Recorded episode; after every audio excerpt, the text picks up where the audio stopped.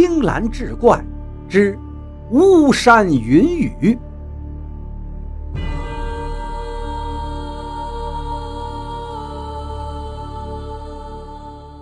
话说明成化末年，官差宦狼，世道混乱，华夏大地是民不聊生，老百姓没了活路，揭竿而起者风起云涌。占山为王者此起彼伏，在四川巫山县境内的巫山，有一对马匪在这儿盘踞了六年之久。匪首马占山倚仗乌云顶的险峻，与一百多个兄弟们笑聚山林，大块吃肉，大碗喝酒，建屋搭舍，扯旗扬帆，人称马家军。这马家军以勒索抢劫山下的千户为主，实在揭不开锅的时候，偶然也有搜刮平民的行径。巫山县的王县令上任伊始，便大力剿匪。无奈这马家军仗着地利抗衡，厮杀起来又非常的玩命，剿匪行动是屡屡受挫，官兵和银两皆损失惨重。王县令无奈作罢。随后，官匪倒是达成了默契：若马家军只扰大户，不扰官家，官府就不予追究。马家军也是心领神会，再不惹官府。如此一来，官匪相安无事。秋气渐爽，云淡天高。这一日清早，马占山。看见韩三秋穿戴一新，就知道他欲往何处了。于是打趣道：“二弟，又要下山风流去了。”韩三秋笑道：“大哥，兄弟想下山透透气。”马占山手指点着韩三秋道：“老二啊，早晚你得死在女人手里。”韩三秋巍然一笑。死在花荫下，做鬼也风流啊！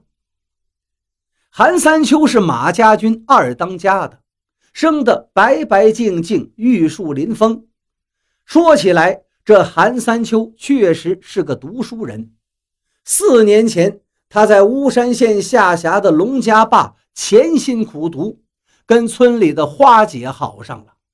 花姐面如桃花，身若细柳。端地是深山碧玉，林中百灵。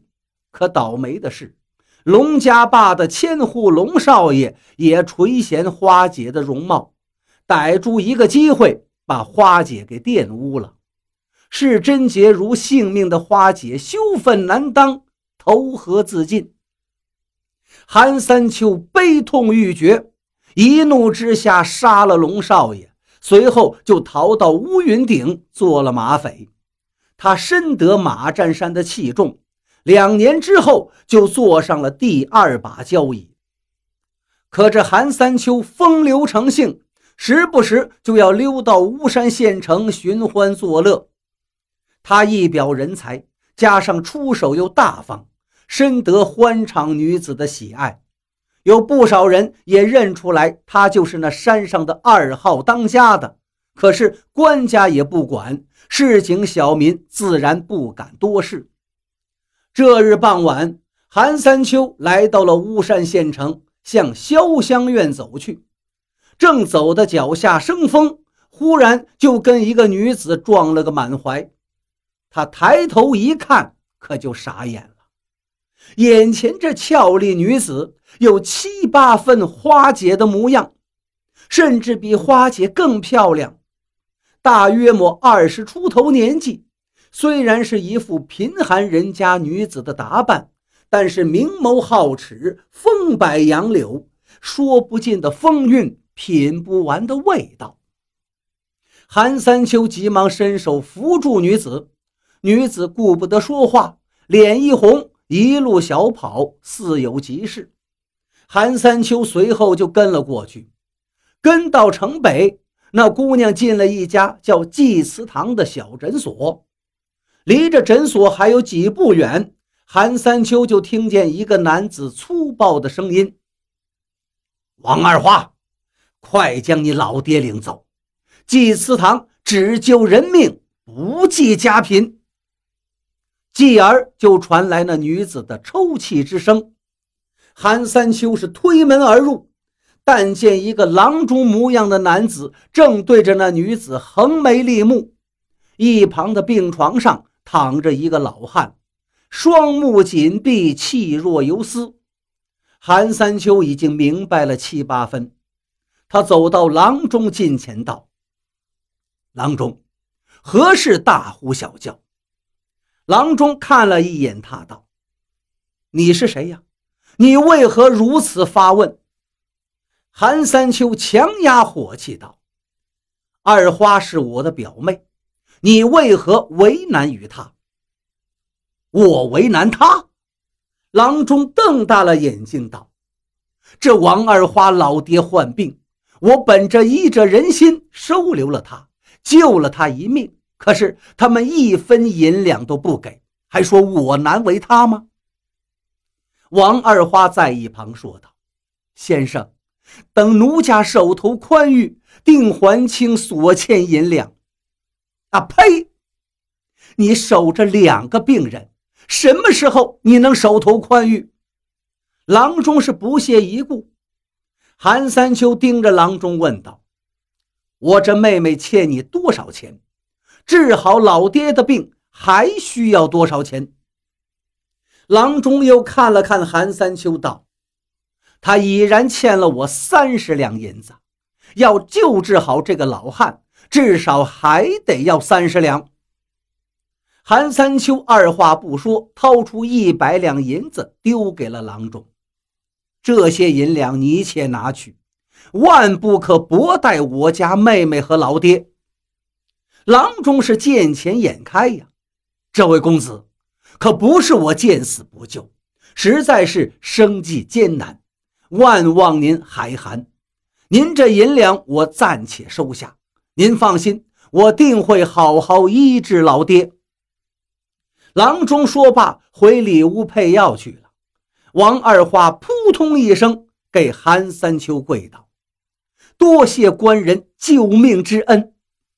韩三秋赶紧把王二花搀扶起来，肌肤相触，他顿时心跳加速，还装作温文尔雅道：“妹妹免礼，这天色已晚，想必你还未曾吃饭。我们先出去吃个饭，顺便让那店小二也送些精细食物给老爹吧。”王二花有些迟疑。担心与陌生男子单独相处不妥，而此时那病榻上的老汉微睁二目，咳嗽一声。王二花赶紧看过去，那老汉道：“二花，还不去陪官人？”王二花闻言，温顺的答应一声，跟着韩三秋就出了祭祠堂。两个人来到一间酒肆里。韩三秋花了钱，小二引二人进了一处幽静的包房。韩三秋点了酒菜，又让小二送些好吃食送给那老汉。未几，酒菜上齐，韩三秋给王二花也倒了一杯酒。王二花见状，急忙请罪：“恕奴家不能陪着恩公吃酒，奴家要速速回去照看哥哥。”恩公可否随我一同去认个门以后我也好还您的银两。韩三秋顿觉失落，也只能如此了。草草的吃了几口饭菜，又切了一块牛肉，就随着王二花回家。一路上絮絮叨叨，韩三秋方才得知，这王二花呀，还有一个卧病在床的哥哥，名叫王大树。之前是在巫山县城的一家酒肆里当厨子。年初的时候，王大树被县衙一顿暴打，落下了内伤，从此就卧病在家。韩三秋听罢是不胜唏嘘，谎称自己来恩施是为了做草药生意，要过些日子才走。不大一会儿，两个人进了一处昏暗潮湿的破房子，韩三秋就看见一个满脸蜡黄的男子躺在床上。王二花道：“恩公，这就是我哥哥。拜见哥哥。”韩三秋规规矩矩行了个礼，呈上牛肉。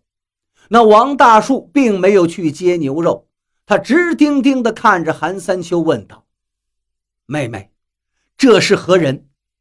王二花道：“哥哥，这是我家的救命恩公，是他付清了为老爹治病的银两。”王大树一听到，赶紧还了人家的银两，我们可受不起别人的恩惠。